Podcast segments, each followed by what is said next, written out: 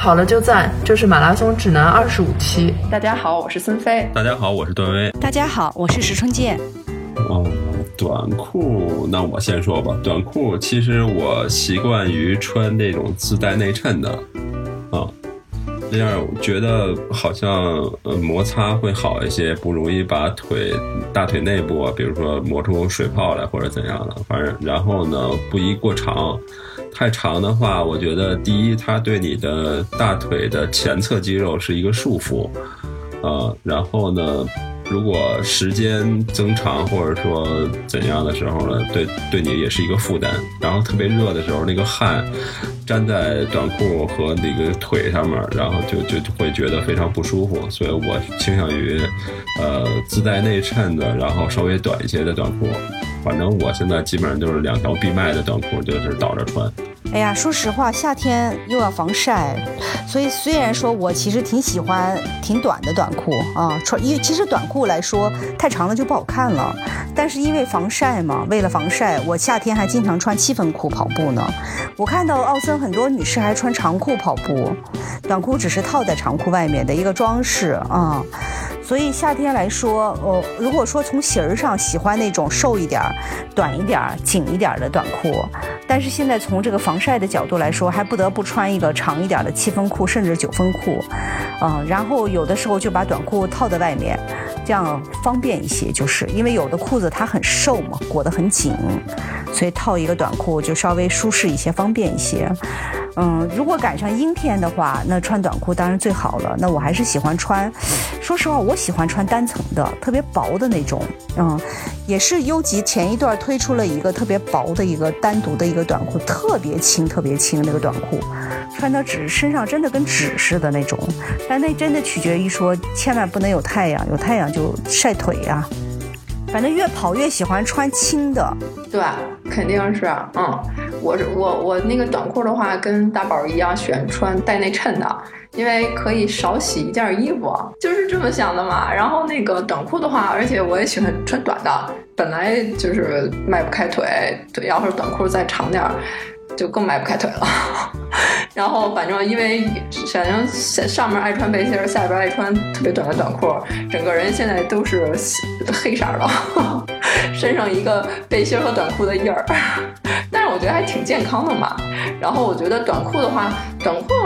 其实现在设计的越来越短了，而且我穿的就是它自带内衬的，就是能看见就是那个印儿一点一点的往上。就是如果你要穿一个特别短的短裤，你能发现之前的短裤的印儿跟你现在这个印儿都不一样。反正是这个短裤是做的越来越短了，但是挺好看的，穿上以后显腿长，我觉得晒晒挺好。然后接下来。聊腰包和背包啊，跑步腰包的话，我是最近新买了两个，因为之前的那个用的时间久以后，它那个松紧带儿就就是卸了，就是老在身上逛呢，就没用了，就扔了。然后买了两个新的腰包，那个新的腰包的话，我觉得主要还是要考虑防水。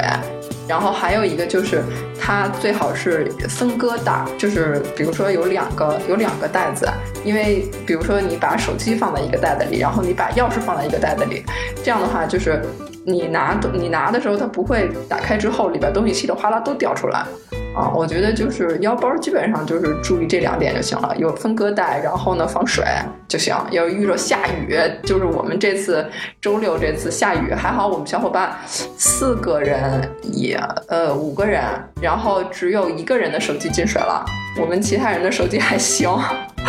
因为雨实在是太大了，浇的透透的，然后还好还好，只有一个人的手机进水了，但是他那个腰包。我看着其实也看不出来防水不防水啊，主要是看它的腰包里面是不是有有一个涂层似的那么个东西，有的话就好很多。然后我们还有一个女生，她那个本身腰包并不是太防水，但是她把腰包系在衣服里头了，然后上面把那个用 T 恤盖一下，不知道管用不管用，反正是没有进水，那手机还能用。下雨的时候，大家没有一个担心自己生病的，全都是要么担心那个手表会不会有问题，要么就是心疼手机，要么就心疼跑鞋。都觉得自己没事儿，都心疼自己这身东西。我在家门口跑步，现在是不带腰包、不带手机的。嗯，就是我觉得没啥，没只要没啥急事儿，肯定不带。我就习惯了，觉得这样跑特别舒服。如果是在奥森跑步，如果比如说和朋友约好的，就是很容易就和朋友就聚集了。这种情况下，我会把手机锁在车里，我也不带。但是比如说约了一个朋友，也不知道万一不来怎么办，还得靠手机联系，可能就得带着啊。就这百百分之九十的情况下，我现在是不带手机跑步，啊，所以对腰包也就不那么讲究了。但是确实，如果说，呃，如果带的话，赶上雨天，这个防雨的问题是要重视的。呃，我现在带什么呢？就是只要我是去奥森跑步，我都会背一个小的越野包啊，因为夏天它有这个补水的问题。呃，补水的问题，以前是用腰包水壶，后面两个小水壶，前面腰包还能放手机。但现在感觉就是，如果你那个腰包水壶呢，呃，这么热的天，也就能管个十公里或者是十五公里。如果到三十公里就管不了了。啊，所以我们现在基本上跑三十或者是二十以上的时候，腰包水壶就是越野包是必备的。越野包前面放两个五百毫升的水，它是那种带吸管的嘛，软水袋，直接一捏就可以喝了。后面再背一瓶水，所以大概其就是这样三瓶水就完成这个长距离。这个中间就一步都不停啊，就是没有停过。从开表一直到最后跑完，主要是这样的去补水，基本上就是三十下来呢，我两边的水袋呢，一边是白水，一边是运动饮料，基本上三十下来，两个前面两个五百毫升是肯定就喝光了，正好喝光，然后一停下就是正好你也要补水嘛，这个时候也许你的车停的并不近，这样的话后面那瓶水就拿出来马上可以喝，喝完然后再去做一些拉伸，啊，所以基本上我觉得就是奥森，我现在觉得越野包。真的是挺必备的，因为其实我前一段时间看了两个朋友跑的这个长距离，你会突然发现他们，你要仔细看他的那个打卡，你会发现他的停留时间很长。比如说，有人停留中间停留二十分钟，有人中间停留了十几分钟，就是一个三十下来，然后他都会说他会去停车场补水，补水的时候他会把手机关，就是暂停嘛，暂停回来以后他再去跑。其实就是呃，我们以前就是训练的时候，教练要求暂停不能超过一。分钟，就即便是你停下来喝水，不能超过一分钟，否则的话，这个效果会有折扣。那如果你停到十几分钟，甚至是二十分钟的话，对你这个长距离的影响是非常大的，就对它效果的影响是非常大的，跟你连续跑是不一样的啊。所以我们以前最早的时候跑长距离是，比如说有人看包，在那个小公园里有人看包，然后每十公里过来补一次水，大家就集体停下来到这个看包的地方去喝水，喝完水再出来。哦，那样习惯之后啊，就是特别盼望着十公里要停一次。其实这个跟比赛中就是不一样的，比赛中你不可能就是总停总停的嘛。如果尤其你想跑成绩，你是没有办法停的，你是需要一直跑下去的。但是你平时如果停惯了的话，会影响你的比赛。所以我觉得我比较推荐啊，我比较推荐就是优吉今年新出的一个越野包是七升的，呃，因为一般的越野包都是比如说十升或者十二升，它是比较大，但优吉这款小越野包特别贴身，它是一个七升的，然后前面正好装两个五百毫升的水袋，而且它送了水袋，后面就是呃放横着放一瓶五百毫升的水。我们大概其几个朋友都买了，就是每次跑步都会背。就在奥斯克拉长距离，嗯，但是但是我不会带腰包了，就基本上腰包啊、手机啊这些东西就都不带了，就背一个小越野包。对，这里边也特别提一句，刚才一姐说的，这个优吉是我们的国家的一个自主的一个品牌，它的衣服做的很轻便，而且呃质地也非常好。然后这个背包呢，我也见过，然后确实在跑长距离的时候也也比较方便大家使用。如果感兴趣的，大家可以去搜一搜，还是挺好的东西，嗯。嗯，那接下来说袜子，你姐穿什么袜子呀？我跑步的时候，这个袜子很讲究，尤其是比赛的袜子和长距离训练的袜子，这个选不好的话，起泡很痛苦呢。对我其实尝试过很多袜子，嗯，最开始的时候的是不在乎，觉得是一双运动袜就可以，但是你会发现，普通的运动袜它越洗越硬，然后洗完硬了之后呢，它就会特别磨脚，还有一个就是普通的运动袜越穿越细。穿卸了之后啊，它在这个鞋子里头，它有可能起褶儿。但凡有一个褶儿，你跑长距离的时候就会磨泡啊。后来我就会比较关注，哎，真正的跑步袜和普通袜子有什么不一样？我会发现，跑步袜子它分左右脚，而且它特别包脚。就是特别紧，不管你洗多少次啊，它穿到脚上是紧绷的，有点像你这个紧腿裤。这种感觉，所以它不会在底下打褶，而且它洗完之后呢，它是无缝儿的，就是正常的跑步袜子的话，它叫无缝儿，整个在这个袜子的周围你见不到它的有缝衔接，这样它也不会在底下，比如说不小心磨了你的皮肤。后来关注到这些之后呢，我现在就是呃，但凡我要出国比赛，一定买的东西就是袜子，因为国外的袜子比国内便宜，好多跑步袜在国内卖到一百多甚至几百块，啊，国外我差不多就是花。十欧元或者十美元，我就能买一双那个二 XU 的袜子。二 XU 的袜子，我现在穿，我觉得经济实惠，还挺好的。差不多就是十欧或者十美元，我差不多每次出去都要买个至少四双。如果我一年大概能出去一两次啊，我这样的袜子就够了。嗯，所以我现在一定是穿这种比较裹脚的这个跑步袜子去跑步啊，现在脚就基本上很舒适了。大宝呢？我呀，我就是迪卡侬，对迪卡侬的袜子，因为我怎么说呢，脚相对也不算粗糙吧，就是好像筋膜的样子，可能也是因为以前练专项的时候练出来了，也也有可能啊。反正因为我包括越野也好，还是说呃长距离也好，从来没有起过水泡，所以我我可能对这一块就是重视程度也不是特别的高。我觉得还是因人而异吧。我是平时跑步就穿那个迪卡侬的那个跑步袜子，就是好像十十多块钱四双吧，好像是。然后就是就平时跑步穿这个，然后比赛的时候也穿那个 RXU 的那个跑步袜，因为它还是相对贵嘛。然后我试过那个迪卡侬的，它专门叫跑步袜，就是比较厚一些，然后也更紧一些。但是我觉得我穿过几次，反而起泡，就是可能还是我不太适应。就是穿那个迪卡侬的普通的那个白色的，十几块钱四双的那个还挺好的，但是一一换成更贵一点的，他们家那个跑步袜反而起泡，所以我就是现在就不穿那个那个贵的了，就穿他们那个便宜的那个，反而还挺好使啊。另外就是在袜子上，如果常穿的这几双袜子啊，就是常穿的日常袜子和比赛袜子要分开，啊，原因就是说袜子都是有点越洗越硬。啊，如果你常穿，它就常洗，常洗它就变硬。比赛的时候穿就可能出问题，因为比赛你毕竟跑得长嘛，你平时练不到四十二，比赛你要跑到四十二，所以你会用就穿过一两次还比较舒适的袜子，你就把它留的比赛。每次比赛我就穿这个袜子，然后跑步的时候你就穿其他那种袜子，因为每天都要洗，你每天跑的话每天都要洗，它还是磨损会挺大的啊，把它分开。然后说到跑步的帽子，呃，现在的话，夏天大家都戴的是空顶帽啊。一姐是什么牌子的？嗯，如果是太阳比较烈的话啊，我是有朋友帮我买了一高尔夫的帽子，我觉得挺好的。这个高尔夫的帽子是一个韩国的牌子啊，它的英文是 A R I C H E，都是大写的。呃，然后它两边呢，就是帽子帽檐首先比较大，再次呢，它有两个侧翼是在这个夹缝里，所以比如说，如果你跑的时候是赶上夕阳西下了，就是总在这一侧照你，然后你就把西边的这个侧翼拉下来，它就会挡着你这半边的脸。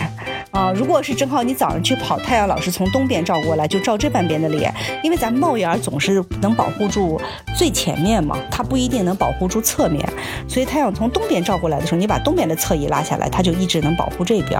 所以太阳比较大的时候，我会戴这个帽子啊。但实际上我听到过一个说法啊，就是呃，如果总戴空顶帽的话，太阳不是直射吗？照头顶就有可能会引起脱发啊，这是我听到的一个说法。但尽管我知道这。这个说法以后，我还是忍不住要戴空顶帽，因为我戴那个有檐儿，就是上面有有有有盖儿的帽子，就是太热。但是确实有人有这个说法，说总晒头皮这一块总是被暴晒的话，它是容易脱发的。嗯，是啊，而且头发也是要防晒的。但是我还是会戴空顶帽，因为凉快。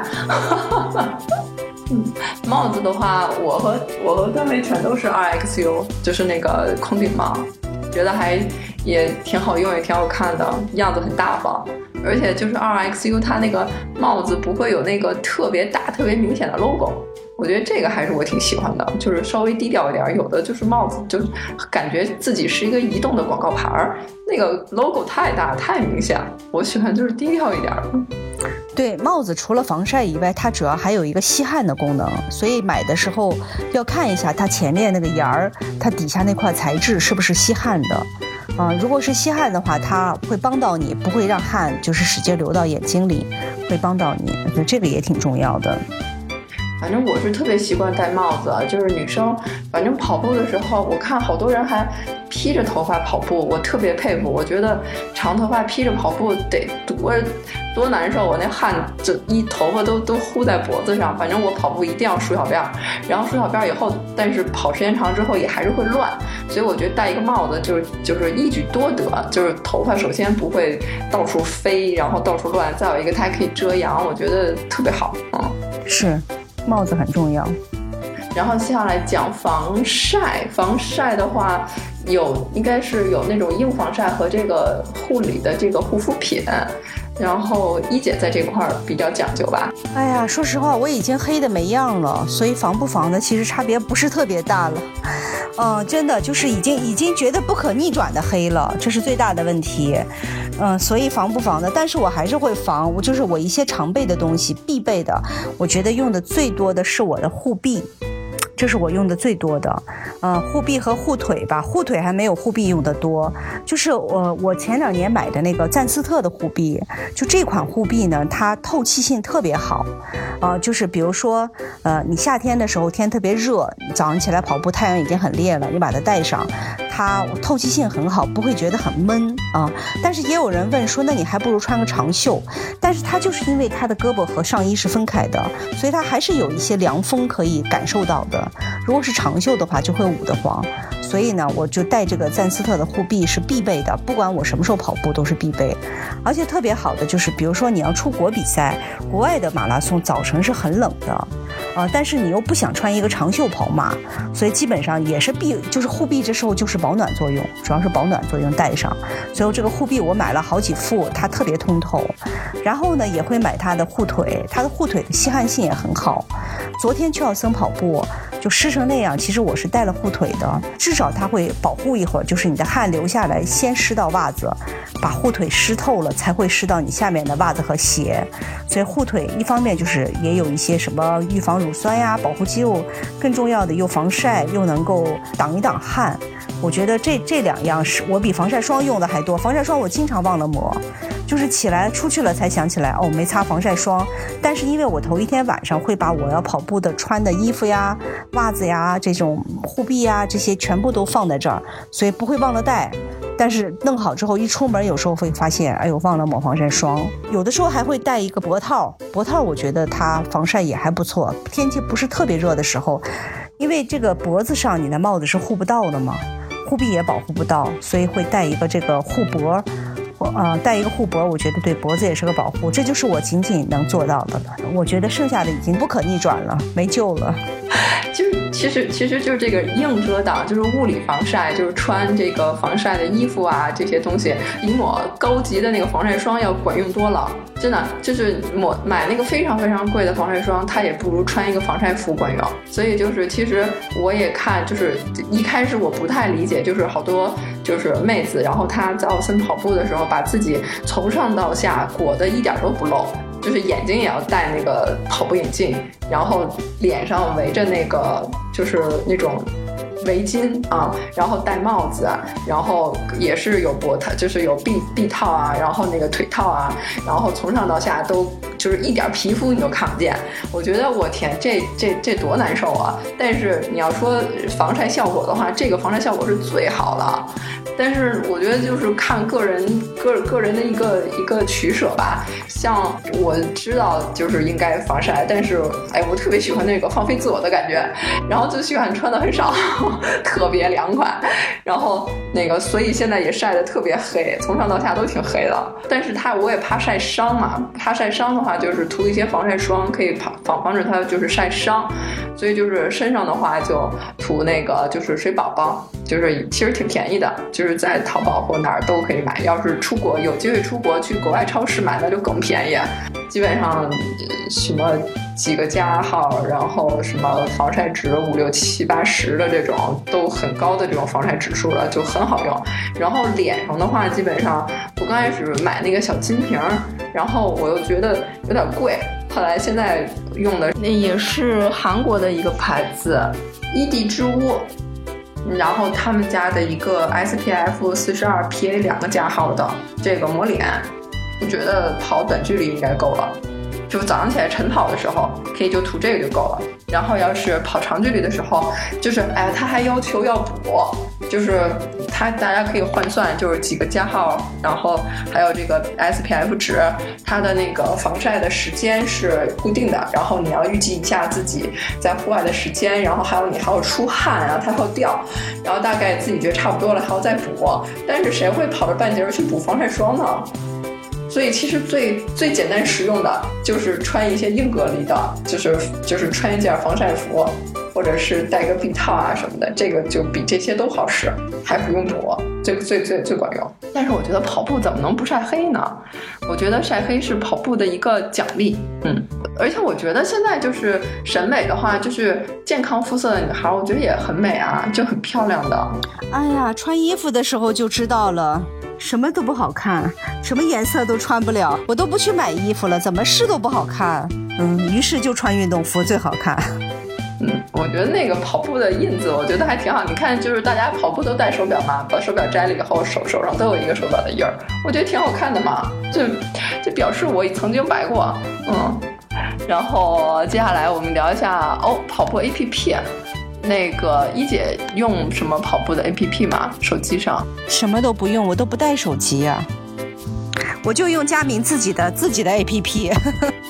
对，您的那个跑步社交功能在佳明的那个社区就已经完成了，就那个社交的功能，对，对，因为因为我是我我是不太用那个松拓的那个他们那个社区功能，然后所以我就是之前是就是我的那个跑步社交小伙伴什么的都在这个运动 APP 上，然后一开始的时候用悦跑圈，但是悦跑圈他们。改版了，改版之后，我觉得那个操作特别的不方便。然后现在就是因为我现在有的时候是那个，就是松拓和佳明，我两块表混着用，因为。就是好多人都说佳明好使或什么，所以我也会去体验一下佳明的表怎么个操作，是什么样的用户体验。所以我有的时候会就是我管朋友借了一块佳明表，然后混着用。所以我的那个跑步数据就是在两块表上都不全，所以我就需要有一个 A P P，它能同步两块表的数据，而且不让我特别麻烦。就是同步的时候我同步一次之后它就自动推送。然后我现在用的就是郁金香这个郁金香 App 的话，它就是能。就是不管是松拓的数据还是佳明的数据，你只要同步过一次之后的话，你每次完成之后，就是你的那个手表的数据，只要跟你的就是账户嗯同步之后，郁金香就会自动去读取你相关的那个账号的数据。所以说我的两块表上的数据都是不全的，只有郁金香上的数据是全的。啊，我觉得还挺好使的。然后大宝还是用的那个悦跑圈是吧？主要是我出去跑长距离的时候，我可能会听歌，然后呢，呃，跑步的数据实质上是记记录在那个松拓手表上的嘛。既然已经带了手机了，那我干脆就把悦跑圈打开呗，因为它有一些。比如说曲线什么的哈，看一看还比较直观。然后那种柱形图看着还比较直观。我要知道我这一这一次长距离，呃，我的分段配速和那个就是就就就是每公里的用时是不是有很大的差异？可能看看柱形图会比较直观，所以我就随便的就开开了。其实对这个运动 A APP，你说，呃，有多么的，就是说。多大的用处可能也也没有，所以就是顺便开开了，也就开开了，就这样。哎，那说到就是跑步的时候听听东西，那个一姐肯定是不听，一姐是严肃跑者。那个大宝跑步的时候会听些什么呢？我听歌，听咱们的播客节目，基本上就这两方面，别的东西我也不会再听了。哦。我跑步的时候会听我们的播客节目，因为就是会就是以一个跑者的一个身份啊，去就是去体验一下我们的这个播客的一个使用场景，因为我们就是基本上就是呃，有的小伙伴是通勤上下班的时候在车上听，然后还有的人就是会睡前听，还有的人也就是在跑步训练的时候会去听。所以就是我也会去以一个就是普通用户的一个角度，然后去听一下我们的这个播客哪里录的不太对，然后下次进行一些调整。然后这个是我会听我们的节目，然后播客节目我也会听一些其他的播客节目，我觉得挺好的。有的就是之前我在那个公众号里边推荐过，就是卓老板聊科技，这是一个其实是付费的一个播客节目，然后他会聊一些。有意思的东西，就是它是一个科普节目，它会用数据，用理科生的那个角度去看一些呃日常生活的一些问题，就比如说他会去解读，就比如说减肥药是是是怎么回事儿，都管用吗？他也会去讲一些。比较深的东西，比如说广义相对论是怎么回事儿啊什么的，黑洞是怎么回事儿啊？反正我挺爱听这些，感觉离我比较遥远，但是呢，他会给我一个全新的角度去看一个你熟悉的问题，我觉得这个让我觉得特别有意思。然后这是一个节目，我挺爱听的。还有一个有我挺爱听的是新闻和报纸摘要，就是因为现在根本就不看电视了，然后就是那个新闻和报纸摘要是每天早晨六点半那个广播节目。然后每次我听那个前奏的时候，让我有一种莫名的安全感，就是跟新闻联播的效果是一样的。所以我有的时候跑步的时候会去听那个新闻和报纸摘要的播客，它就是它就是那个你可以任何时间、任何地点都听嘛。它其实官就是官方电台播是每天早晨六点半，但我要是听播客的话，我随时都可以听。之前听歌，现在其实听歌听的少了，听这种语言类节目会比较多。然后我是觉得。就是我现在好像就添了这个毛病，就是特别怕自己一个人跑步，就周末的长距离一定会呼朋唤友，就是大家一块儿，然后一边跑一边聊天儿，然后平时自己跑步一定要听语言类的节目，就是一定得有人陪着的感觉，就是不知道怎么就是养了这么一个毛病。嗯，哎，一姐，你们周末跟小伙伴一起跑 LSD 的时候不说话吗？不聊天吗？说话呀，聊天啊。第一圈是肯定聊得挺嗨的，第二圈聊的稍微少一点。第三圈的时候，我们大概骑还剩下个五六公里的时候，我们就会各自发挥了，基本上是这样。还是挺严肃的，我们从头一直聊到尾。因为如果是如果说没有准备比赛的话，大家会一直在一起；但是如果是说准备比赛的话，每个人尤其到最后的，咱们上次讲 LSD 嘛，你越接近比赛，你最后的几公里要用比赛配速去跑，那每个人的目标就是不一样的。对，然后咱们给自己的视频直播也做一个广告，我们每周四晚上八点半固定在。新浪一直播有一个直播节目，目的呢就是能够跟我们马拉松指南的听众有一个互动，因为很多小伙伴提出了很多的问题，我们可能在微信上面回复的也不是特别的及时，因为大家都有自己的工作嘛，所以我们拿出了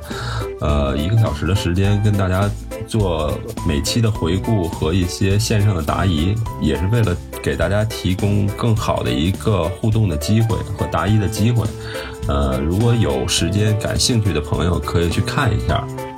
我觉得这是一个挺好的一个途径。嗯，